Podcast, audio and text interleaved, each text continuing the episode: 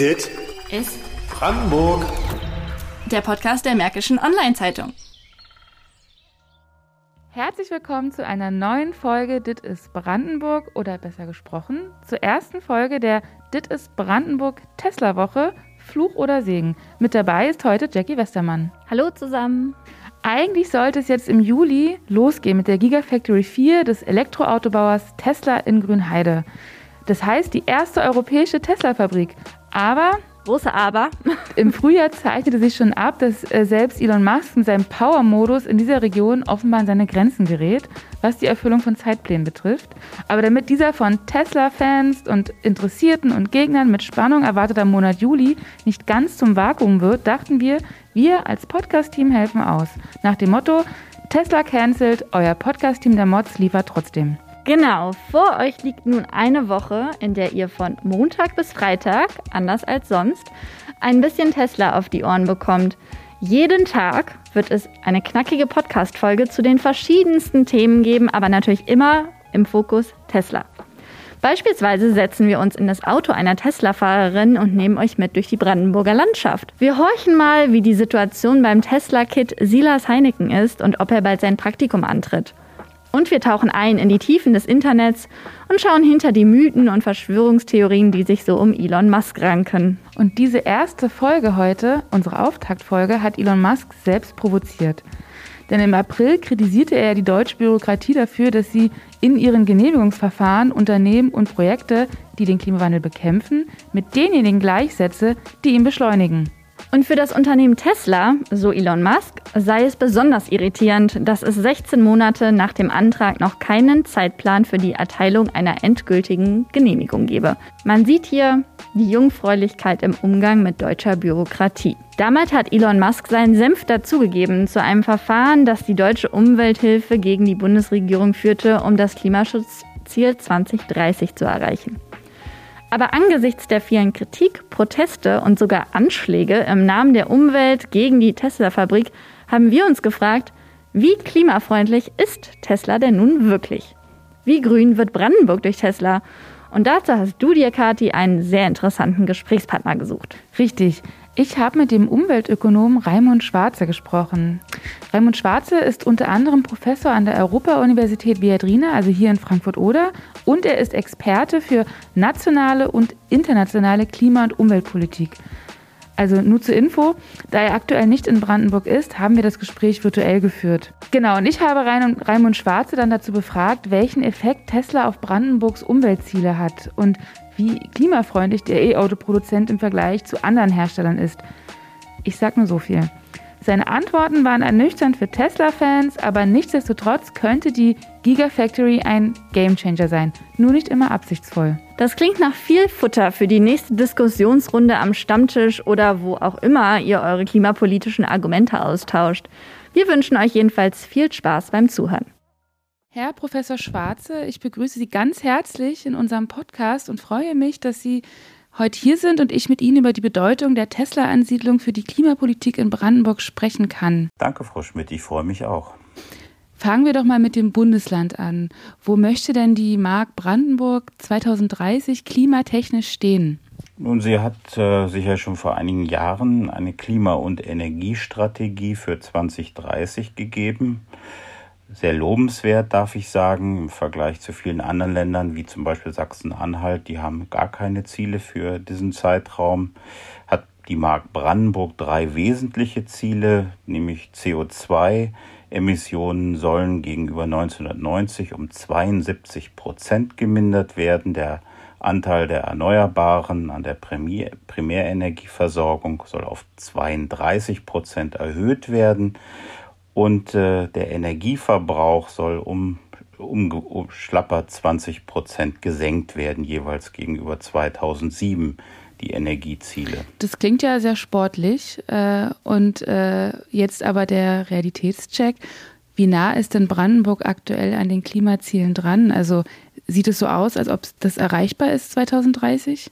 Also 2030 ist sportlich, bezogen vor allen Dingen auf die den Energieverbrauch. Äh, bei CO2 ist man sozusagen auf halbem Weg. Man hat so etwa 36 Prozent von den 72 erreicht. Nun gegenüber 1990 ist das nun auch gar nicht so schwierig. Also wenn man über den langen Zeitraum das sieht, dann ist das äh, ein ziemlich äh, moderater Weg, der da gewählt wurde. Äh, auch bei dem Anteil der Erneuerbaren ist man gut auf halbem Weg. Also es ist jetzt schon über 20 Prozent Erneuerbare an der Primär Primärenergieversorgung. Allerdings an der Endenergieversorgung sieht es ganz wesentlich schlechter aus. Also die Einsparungen bei Strom sind äh, im Endenergieverbrauch nicht erreicht. Das liegt ganz wesentlich daran, dass eben noch sehr viel aus Braunkohle in Brandenburg verstromt wird. Sportlich ist es auch deshalb nicht, weil wir ja heute einfach schon einen Schritt weiter sind. Also Sie haben das Urteil sicher verfolgt, dass das Bundesverfassungsgericht für Gesamtdeutschland gesprochen hat. Eine ähnliche Klage äh, gibt es ja auch in Brandenburg, dass die Ziele nachgeschärft werden müssen gegenüber dem, was wir in 2050 erreichen wollen, nämlich Klimaneutralität. Und da ist natürlich das, was bisher erreicht ist, völlig unzulänglich, viel zu langsam. Okay, ähm, Sie haben ja schon das Thema Strom angesprochen, äh, wo ja, wenn ich das richtig verstanden habe, da Brandenburg ähm, definitiv noch äh, Ausbau, oder die Klimapolitik von Brandenburg definitiv ausbaufähig ist. Und äh, beim Thema Strom denkt man ja auch an Elektromobilität und da kommt ja die Tesla-Ansiedlung in Grünheide ins Spiel. Ähm, weil ja die Autos auch über Strom laufen werden und eben nicht mehr über die, die fossilen Brennstoffe. Ähm, aber wird denn da Tesla Brandenburg im Bereich dieser neuen Mobilität, die ja CO2-neutral in den Ausstößen zumindest ist, ähm, nach vorn bringen? Ich glaube, es wird ganz Deutschland nach vorne bringen, diese Ansiedlung. Es ist ja schon auch eine Gigafactory, also wo Hunderttausende an Pkw gefertigt werden sollen. Äh, und ich denke auch ein bisschen mehr Wettbewerb und äh, kann dem deutschen Markt nicht schaden. Das sehen wir ja jetzt. Andere Anbieter wie VW sind ja auch sogleich gefolgt. Nun, wenn Sie direkt danach fragen, was wurde denn schon erreicht, dann ist das erstmal natürlich recht wenig. Äh, in der Mark Brandenburg fangen 1,5 Millionen Autos. Davon sind mal gerade so etwa 4000 oder ich glaube ein bisschen mehr als 3000 jetzt reine Elektrofahrzeuge. Das ist also noch ein weiter Weg, ehe der Bestand umgewälzt wird, äh, also als umweltfreundlicher Pkw-Bestand. Aber ich sehe durchaus die Impulse und ich glaube, dass die Ansiedlung da auch nochmal Impulse geben wird. Ja, da ähm, leiten Sie ja auch oder geben Sie mir eine gute Brücke zu meiner nächsten Frage, die Sie vielleicht auch schon beantwortet haben. Ähm, jetzt erst im Juni hat das äh, Statistikamt Berlin-Brandenburg ja äh, ähm, gemeldet oder ähm, dass es erfasst hat, dass sich 2020 eben diese Zahl, Sie hatten ja erzählt, das sind ja ungefähr, ungefähr 3000 Fahrzeuge. Laut dem Statistikamt sind das 3392 E-Fahrzeuge, ähm, die sich erhöht haben von im Jahr zuvor 899 reinen E-Fahrzeugen. Das ist ja, wenn ich jetzt ganz grob überschlage, eine ungefähr dreifache Steigerung binnen eines Jahres.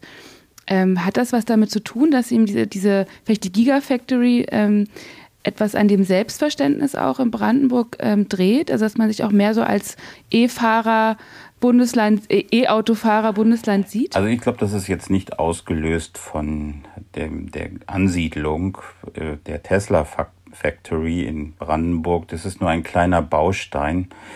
Also viele Behörden, ich verfolge es ja auch für andere Bundesländer im Energiemonitoring, haben sich jetzt verpflichtet, zum Beispiel den Pkw-Bestand in Landeseigentum, zum, also bei der Polizei, Feuerwehr und äh, Dienstwagen, äh, der, der Minister und äh, Staatssekretäre zu modernisieren. Nun werden die jetzt nicht die 3000 ausmachen, aber hier gibt es viele Initiativen, die das vorangebracht haben. Ich sehe die groß, den großen Wendepunkt eigentlich mit der Fridays for the Future Bewegung. Die haben natürlich hier neue Maßstäbe gesetzt, an denen sich jetzt insbesondere öffentliche Einrichtungen messen lassen müssen als Vorreiter und viele Private sind natürlich dem auch gefolgt. Also bei uns waren auch die Diskussionen am Tisch mit den Kindern von mir über die Frage der Elektromobilität dieselben wie für viele andere, Brand, viele andere Brandenburger. Okay, also Sie äh, sagen, es ist eher, es ist eher die Graswurzelrevolution von Fridays for Future als jetzt der äh, E-Auto-Gigant äh, Tesla, der, der das motiviert. Ja, wir wissen aus dem Marketing, ich bin ja auch äh, an der Viadrina, äh, lehre ich unter anderem äh, Wirtschaftswissenschaften und da weiß ich natürlich, dass die ultimativen Entscheidungen letzten Endes von der Nachfrage gesteuert werden und die Entscheidungen über Autos fallen am Familientisch. Insofern kann man sich auch gleich ausrechnen, das ist dann eben nur ein Element, dass jetzt das Angebot größer ist, vielleicht dann irgendwann auch dadurch bezahlbarer. Aber dass die Letztentscheidung immer eine Entscheidung der Konsumenten ist, das wissen wir schon. Und da spielen natürlich so eine Faktoren wie das allgemeine Umweltbewusstsein oder die neue Bewegung in Richtung Klimaneutralität eine ganz, viel wichtigere Rolle als die Ansiedlung einer wie auch immer großen Einzelfabrik. Sie als Umweltökonom, Sie beschäftigen sich ja unter anderem auch mit den Klimabilanzen von Unternehmen und ich vermute, Sie haben auch ein Auge auf Tesla in der Hinsicht. Und äh, der Tesla-Chef Elon Musk hat ja äh, kürzlich gefordert, ähm, äh, das klimafreundlichere Unternehmen sollten vereinfachtere äh, Genehmigungsverfahren äh, gewährt werden. Jetzt ist aber die Frage, trifft denn das Label klimafreundlich auf Tesla zu oder liegt hier ein Etikettenschwindel vor? Naja, zunächst mal möchte ich sagen, also der Staat oder das Land Brandenburg würde sich nicht aus der Hand nehmen lassen, selber feststellen zu wollen, wie umweltfreundlich eine Ansiedlung in Grünheide ist. Ob das eine Kühlschranksproduktion ist oder eine, eine äh, Automobil, Automobilproduktion spielt da eigentlich gar keine Rolle.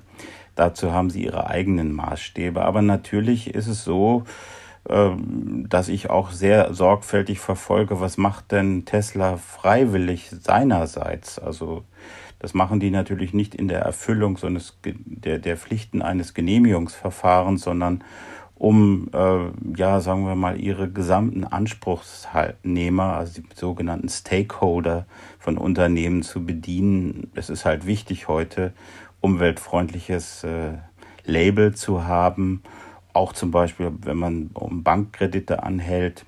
Kurzum, ich gucke auf diese Nachhaltigkeitsberichte und äh, da schneidet Tesla eigentlich gar nicht so gut ab. Also äh, in dem Carbon Disclosure Projekt, also einem Unternehmen, das sich hauptsächlich mit den Kohlenstoff- und äh, Treibhausgasbilanzen von Unternehmen befasst, hat es regelmäßig die schlechteste Note gehabt, die es überhaupt gibt in der Bewertung, nämlich ein F. Andere Unternehmen wie Ford äh, haben dagegen zum Beispiel ein A. Also äh, die Bestklasse erreicht. Also da, Tesla ist in diesem Hinsicht weit abgeschlagen gegenüber dem Feld geradezu und äh, es ist auch weit entfernt davon selber äh, Net Zero Carbon, also kohlenstoffneutral zu sein. Auch in Grünheide wird noch ein großer Teil äh, mit Erdgas äh, beheizt und äh, betrieben, was dort an Produktion erfolgen wird. Also das liegt einerseits an, der, an, dem, an, der, an dem Heizen und an dem äh, Stromverbrauch für die Produktion. Gibt es noch andere Gründe, warum Tesla ein F bekommen hat? Ja, hauptsächlich, ich habe es ja da sehr sorgfältig untersucht für Veranstaltungen in, an der Viadrina. Wir, wir machen das regelmäßig und zwar nicht nur ich allein, da gibt es also eine ganze Gruppe von Kollegen und die sich mit dem äh, Reporting befassen von Unternehmen, die haben natürlich äh, großes Augenmerk darauf und tatsächlich ist die Schlechtnote nicht durch die Orientierung an der Kohlenstoffneutralität gescheitert, sondern daran, dass Berichte gerade zum Bereich Wasser, Abwasser äh, in den USA regelmäßig nicht ge geliefert wurden. Und wenn man das zweimal hintereinander nicht liefert, dann fällt man automatisch in die schlechteste Klasse. Und das zeigt, dass gerade der Augenmerk auf die Umwelt im weiteren Sinne oder die Nachhaltigkeit, möchte ich fast sagen, im weiteren Sinne, also bei äh, Tesla, na sagen wir mal, noch Lust nach oben lässt. Oh, ich verstehe. Äh, das ist, äh, also Wasser ist ja generell auch hier in Ostbrandenburg ähm, ähm, ein emotionales Thema geworden. Ähm, ich komme dazu auch noch mal gleich. Äh, vorher möchte ich aber noch einschieben beim Thema auch Nachhaltigkeit die Frage des Etikettenschwindels, die kommt auch nicht von ungefähr, äh, denn der, das, das, Elektroauto generell wird ja auch als so ein bisschen als Heilsbringer äh, für diese grüne Zukunft äh, angepriesen. Doch ökologisch gesehen ist es doch auch in gewissermaßen auch noch Unsinn, weil, also zugespitzt formuliert, weil diese, un, äh, diese saubere Energie in Europa ja eigentlich Dreck für die Entwicklungsländer heißt. Also der Materialaufwand beim Elektroauto ist ja in etwa doppelt so hoch wie beim Verbrenner, äh, was vorrangig eben an diesen ähm, Rohstoffen für die Batterien liegt, wie zum Beispiel Kupfer, Kobalt, Nickel und Lithium, das ja auch in, in Entwicklungsländern gewonnen wird. Und von den Arbeitsbedingungen vor Ort müssen wir jetzt auch nicht reden, das ist ja auch bekannt, wie die aussehen. Ähm, ist das, ist, also sehen Sie das auch als ein Problem von Elektroautos? Äh, ja, definitiv. Also ich äh, würde sogar so weit gehen zu sagen, heute und ich, ich sage noch einen Schritt weiter, auch in 2030, äh, worum wir jetzt hier gerade reden, äh, ein Elektroauto zu fahren, ist nicht automatisch umweltfreundlicher. Es kommt eben entscheidend erstmal darauf an, was für ein Strom aus der Steckdose fließt. Da ist überhaupt noch nicht gesichert, dass der in Brandenburg schon in 2030 netto äh, CO2-neutral ist, solange wir an Braunkohlekraftwerken bis 2038 festhalten, definitiv nicht. Äh, wenn man den Gesamtverbrauch einbezieht äh, an äh, Ressourcen, die in die äh, E-Automobilität hineingehen, ja, sieht die Bilanz definitiv nicht äh, so überzeugend aus, wie es zunächst erscheint. Ähm, Sie haben recht, das betrifft wesentlich natürlich die Rohstoffproduktion. Äh, man muss aber auch umgekehrt sagen, die Technologie, die für, für die äh, Batterien, die Tesla anwendet, ist nicht auf dem letzten Stand, muss man sagen. Gerade solange sie festhalten an diesen klassischen Einsatzstoffen und mit klassischer Technologie arbeiten, wie Dünnschichtzellen, hat man sehr hohen Verbrauch und wenn da nicht eine höhere Recyclingquote erreicht wird, als gegenwärtig der Fall ist, ist uns damit eigentlich nur wenig gedient. Äh, die, ich sehe aber voraus, dass mit äh, der Ansiedlung natürlich auch eine neue Dynamik in die Produktionsentwicklung kommt. Und ich sehe ja schon, in den USA haben Automobilunternehmen wie Ford Tesla schon überholt äh, in dieser Gesamtumweltorientierung, Beispiel Wasserverbrauch. Und ich sehe ähnliches auch bei den Batterieentwicklungen voraus. Das Ganze sehe ich eben nur als ein Zwischenschritt. Tesla ist nicht die Lösung, es ist, wenn man so will, nur eine Stufe auf der Treppe, die wir jetzt erklimmen wollen. Okay, also Sie hatten ja jetzt noch einmal Ford angebracht und äh, ähm, da wäre jetzt meine nächste Frage. Ähm, also wir haben jetzt festgestellt, so mit dem Wasserverbrauch sieht es kritisch aus bei Tesla. Die, die, Batterietechnologie ist jetzt vielleicht auch nicht auf dem neuesten Stand von Tesla. Es wird irgendwie viel ähm, auch Braunkohlestrom noch benötigen. Gibt es denn, also Sie hatten ja schon Ford angesprochen, aber gibt es denn andere Hersteller von E-Autos, die in, in der, beim Thema Nachhaltigkeit und Klimabilanz bzw. CO2-Bilanz besser dastehen?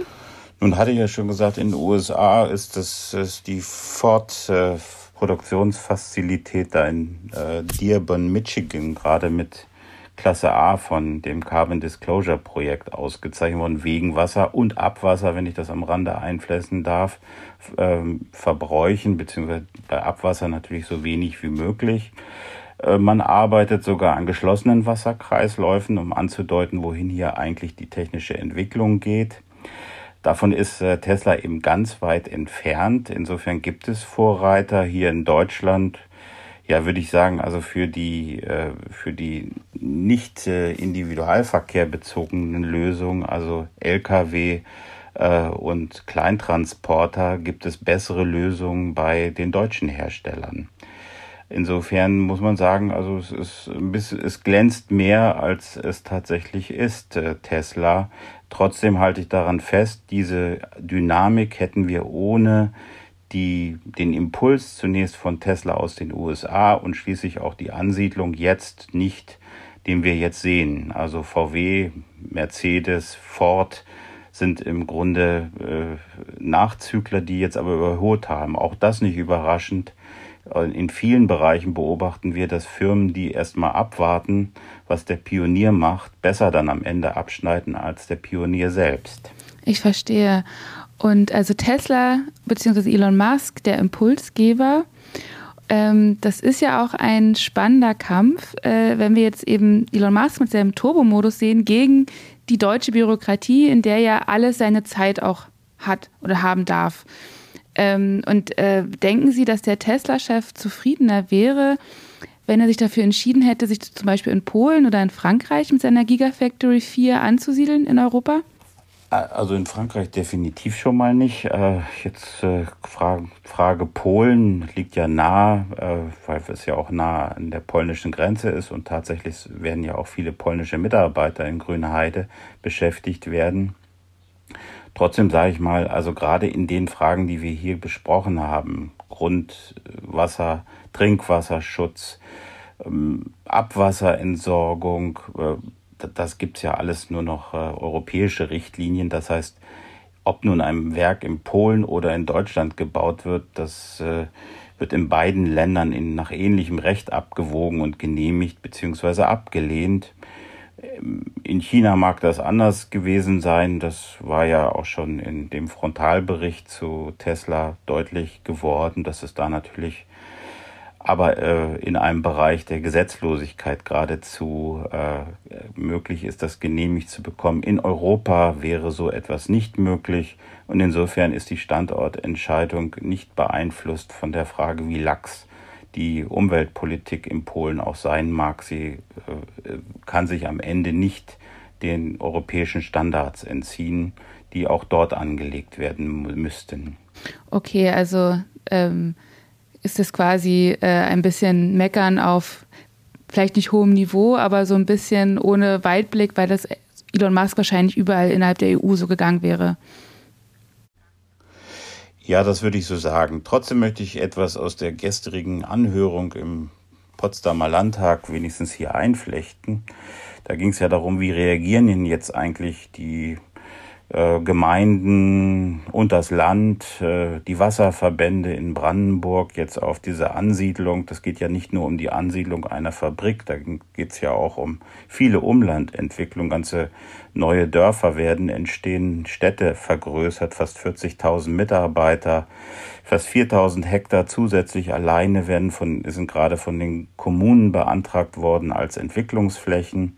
Also vieles passiert eigentlich nur angestoßen durch die Standortentwicklung von Tesla im Umland von Tesla und das war gerade Gegenstand. Und da zu sehen, ja, was überhaupt möglich ist, wenn so ein Wirbelwind mal in die Bürokratie fährt, wie Herr Musk, äh, finde ich jetzt fantastisch geradezu. Ich bin seit gestern fast ein begeisterter Anhänger dieses äh, Impulses. Ähm, 20 Jahre war es nicht möglich, das Wasserschutzgebiet festzusetzen, neu nach Notwendigkeiten des Klimawandels. Das, was 1999 noch an Wasserschutz äh, erfolgen musste, war natürlich viel weniger als heute. Wir brauchen größere Schutzgebiete, um unsere Wasserdargebot zu sichern. Es brauchte 20 Jahre und letzten Endes ist es durch Tesla äh, zum, zur Bewe in Bewegung gesetzt worden, dass hier ein Wasserschutzgebiet endlich mal festgesetzt wurde, dass, dass dazu die Kommunen mal zusammenarbeiten müssen, über ihre Grenze mal hinausschauen, war auch nicht möglich. Erst seit Tesla haben wir eine AG Wasserperspektiven in Brandenburg, wo die Kommunen mal über Gemeinschaftslösungen nachdenken und die Wasserverbände überhaupt mal miteinander reden. Wir haben sechs Wasserverbände, die äh, jedenfalls bis dahin einfach nur ihren eigenen Betrieb optimiert haben. Das heißt, wir haben hier ganz neue Anstöße, äh, die jahrelang äh, verschlafen wurden, obwohl die Notwendigkeit, sich mal auf ein verringertes Wasserdargebot im Klimawandel einzurichten, schon lange besteht, anerkannt ist in der Wissenschaft, ohne dass es noch nachgewiesen werden müsste. Aber es tat sich nichts bis eben der Wirbelwind das alles erstmal in Bewegung gesetzt hat. Also Stichwort äh, in Bewegung setzen, ähm, also das heißt, äh, also Sie sagen quasi, Elon Musk setzt Impulse selbst dort, wo er gar nicht vorhatte, Impulse zu setzen. Ähm, als letzte Frage, wir sind jetzt nämlich am Ende angekommen und äh, da werden ja in Interviews mit Wissenschaftlern immer auch gern Fragen nach Prognosen gestellt zum Schluss und das möchte ich Ihnen auch nicht ersparen. Und Sie hatten ja gerade schon angesprochen, der Wirbelwind, der eben äh, überall Impulse setzt, äh, selbst da, wo er es nicht, vielleicht nicht gar nicht vorhatte, äh, gehen wir mal von der Prämisse aus, dass die äh, Gigafactory eben in Betrieb geht, vielleicht Ende des Jahres schon. Ähm, und dort werden ja dann tausende Leute arbeiten und wahrscheinlich auch noch mehr in die Region auch ziehen. Es haben ja auch irgendwie äh, noch mehr Investoren mittlerweile aus Brandenburg im, Auge, beziehungsweise ganz Brandenburg. Und äh, jetzt meine Frage, was denken Sie, wie wird, wie wird Ostbrandenburg in zehn Jahren aussehen? Also wird es so eine Art Mini-Silicon Valley sein? Wird es an Wasser fehlen, trotz vielleicht der Wasserschutzverbände, die sich gerade gründen? Wie lautet da Ihre Prognose?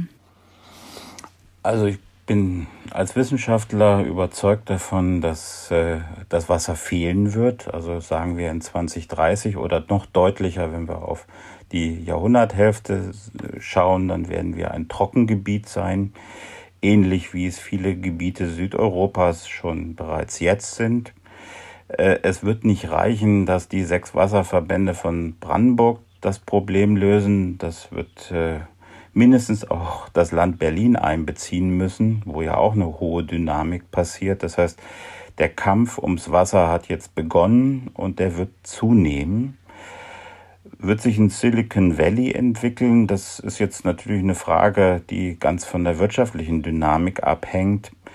Ich bin Umweltökonom, habe sozusagen beides in meiner Seele und sage mal, ja, ich glaube, dass es möglich ist, äh, jetzt da anzukommen, wo Brandenburg eigentlich schon lange ankommen wollte. Nämlich, es gab ja schon Entwicklungen in der Richtung, einzelne Standorte zu entwickeln. Der Cargo-Lifter, Sie wissen es, ist äh, kläglich gescheitert. Ich glaube, jetzt sehen wir aber doch eben eine ganz andere, auch breite Dynamik, die vielleicht nicht allein Tesla umfassen wird, sondern zum Beispiel, wie heute ja gerade durch die Medien ging, auch vielleicht äh, Halbleitertechnologie wieder in Frankfurt an der Oder, bei uns also. Und äh, da sage ich mal, äh, ich weiß nicht, ob jede, jedes dieser Feuer zündet, aber äh, eins dieser Feuer wird dazu führen, dass diese Region eine Dynamik annehmen wird, die in den 90er Jahren jedenfalls noch nicht möglich war. Herr Schwarz, ich danke Ihnen herzlich für das aufschlussreiche Gespräch. So, Kathi, ich finde es eigentlich ganz interessant, fast schon sympathisch, dass Herr Schwarze nicht Tesla, sondern Fridays for Future die Anerkennung für das Umdenken angesichts des Klimawandels gibt. Und ich finde es auch besonders kurios, wie schnell sich das Blatt wenden kann. Also erst heißt es, Tesla steckt die konventionelle Autoindustrie in die Tasche und nun ziehen die traditionellen Hersteller wieder an Elon Musk vorbei. Wir hoffen jedenfalls, mit dieser Perspektive von Herrn Schwarze etwas mehr Differenzierung in die Debatte um Tesla in Grünheide gebracht zu haben. Wie angekündigt ist dies der erste Teil unserer Tesla-Intensivwoche unter dem Motto Tesla Fluch oder Segen. Jeden Tag gibt es, wie erwähnt, eine neue kleine Folge, also freut euch auf die nächste Runde schon morgen. Und da knöpfen wir uns Elon Musk höchstpersönlich vor. Wir tauchen ein in die tiefsten Ecken des Internets und unterziehen Mythen über Elon Musk einem Faktencheck. Bis morgen. Dit ist Brandenburg der Podcast der Märkischen Online-Zeitung.